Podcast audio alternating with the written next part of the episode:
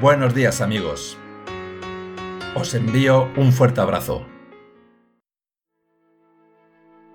Algunas veces en la vida nos podemos encontrar en una guerra o batalla muy larga, donde no se ve claro el final, donde se produce un desgaste lento, donde nos podemos encontrar solos.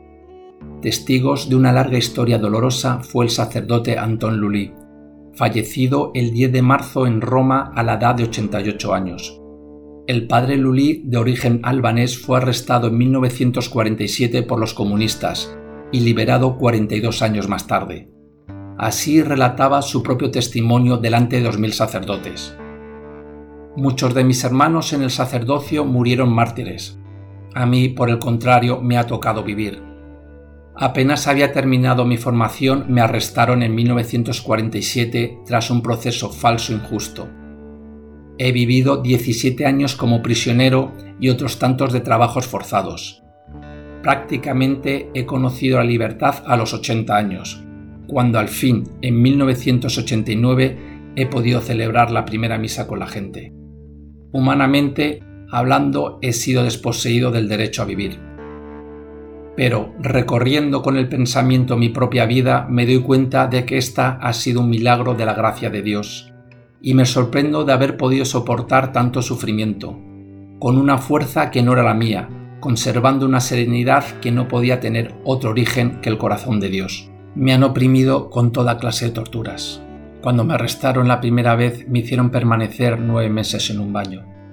Me tenía que acurrucar por tierra encima de los excrementos endurecidos sin lograr jamás extenderme completamente, tan estrecho era aquel sitio. La noche de Navidad de aquel primer mes siempre en este lugar, me hicieron desvestir y me ataron con una cuerda a una viga, en modo tal que podía tocar el piso solo con la punta de los pies. Hacía frío. Sentía el hielo que subía a lo largo de mi cuerpo. Era como la muerte lenta. Cuando el hielo me estaba llegando al pecho, grité como desesperado. Mis guardias corrieron, me golpearon y luego me tiraron al suelo.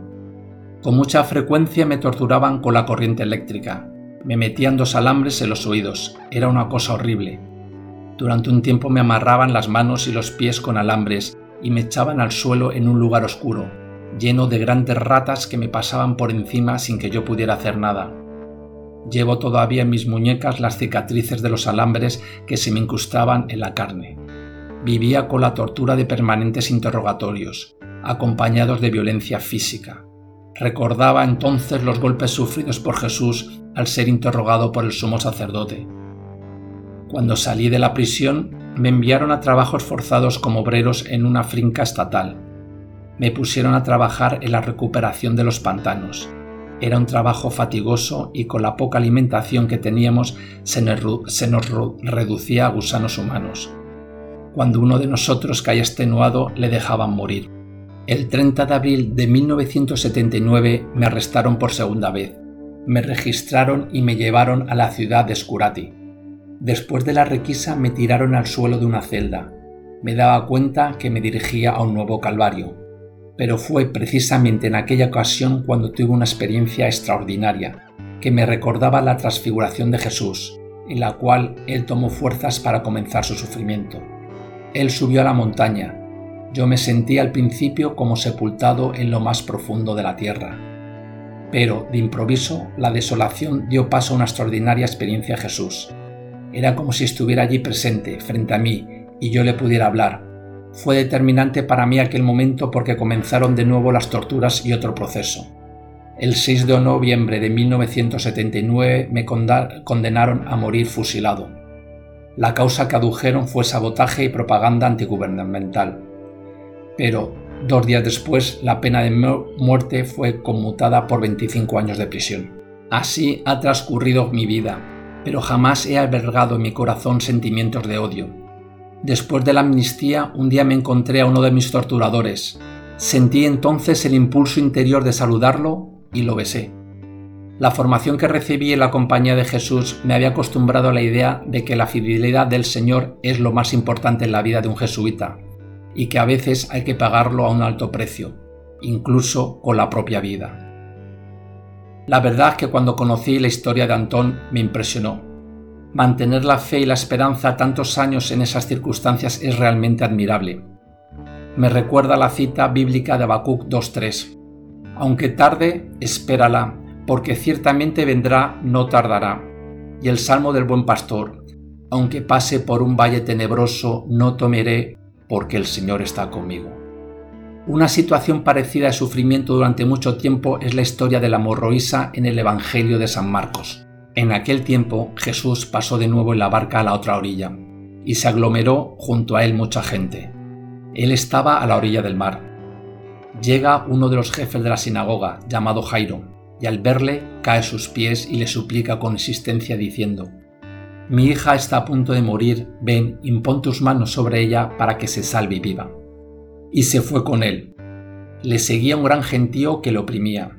Entonces una mujer que padecía flujo de sangre desde hace doce años y que había sufrido mucho con muchos médicos y había gastado todos sus bienes sin provecho alguno, antes bien yendo a peor, habiendo oído lo que se decía de Jesús, se acercó por detrás entre la gente y tocó su manto.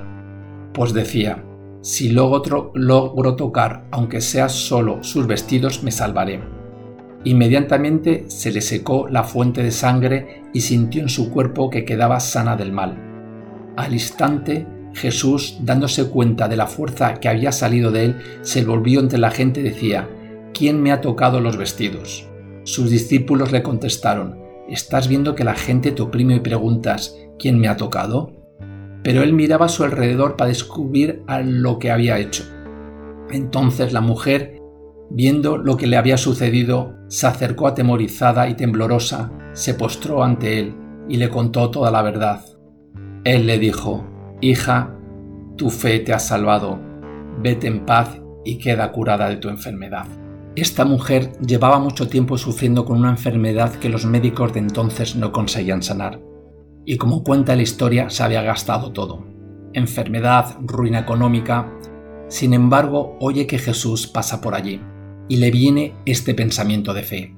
Si solo tocara su manto, me salvaré. Y es precisamente ese gesto de fe en Jesús que hizo que al tocarle se sanara, sin que Jesús se acercara a ella expresamente, pues estaba acompañando a Jairo para ir a ver a su hija. Una lección importante en este episodio es que algunas veces no vale estar cerca de Jesús, sino que se necesita un paso más, un gesto de fe. Muchos estaban cerca de Jesús, incluso le tocarían, pero solo ella fue sanada con este gesto podemos encontrarnos en una batalla que dura mucho tiempo, como le pasó a Antón y a esa mujer. Una enfermedad, una situación económica difícil, un problema familiar, persecución, una adicción. Pero si creemos que Jesucristo nos acompaña como este sacerdote o que nos puede sanar como esta mujer, Jesús nos da la fuerza y la gracia para seguir adelante, incluso sanar. Cuando formaba parte de un proyecto de escuela de evangelización, llegamos a un momento difícil, nos habíamos quedado pocos y además el responsable se le cerró el estómago. Solo podía tomar líquidos. Estábamos pensando en cerrar el proyecto. Había en ese momento un encuentro carismático donde venía un sacerdote con un don especial, un don de sanación. Fuimos a participar como último encuentro para ver lo que el Señor nos podía querer decir. En un momento el sacerdote dijo, hay alguien en esta sala que tiene problemas de estómago. Dios le va a sanar poco a poco y verá que se recuperará. Si estás aquí, levanta tu mano. Nos miramos. Él era muy humilde, siempre pensando primero en los demás, pero sin sentir nada hizo ese gesto de fe de levantar la mano. Y así, poco a poco, se fue sanando y pudimos seguir con el proyecto. Ten fe aunque parezca que tarde. Al final el Señor actúa. Te puede sanar o liberar pero sobre todo te dará la gracia para levantarte y avanzar aunque te caigas.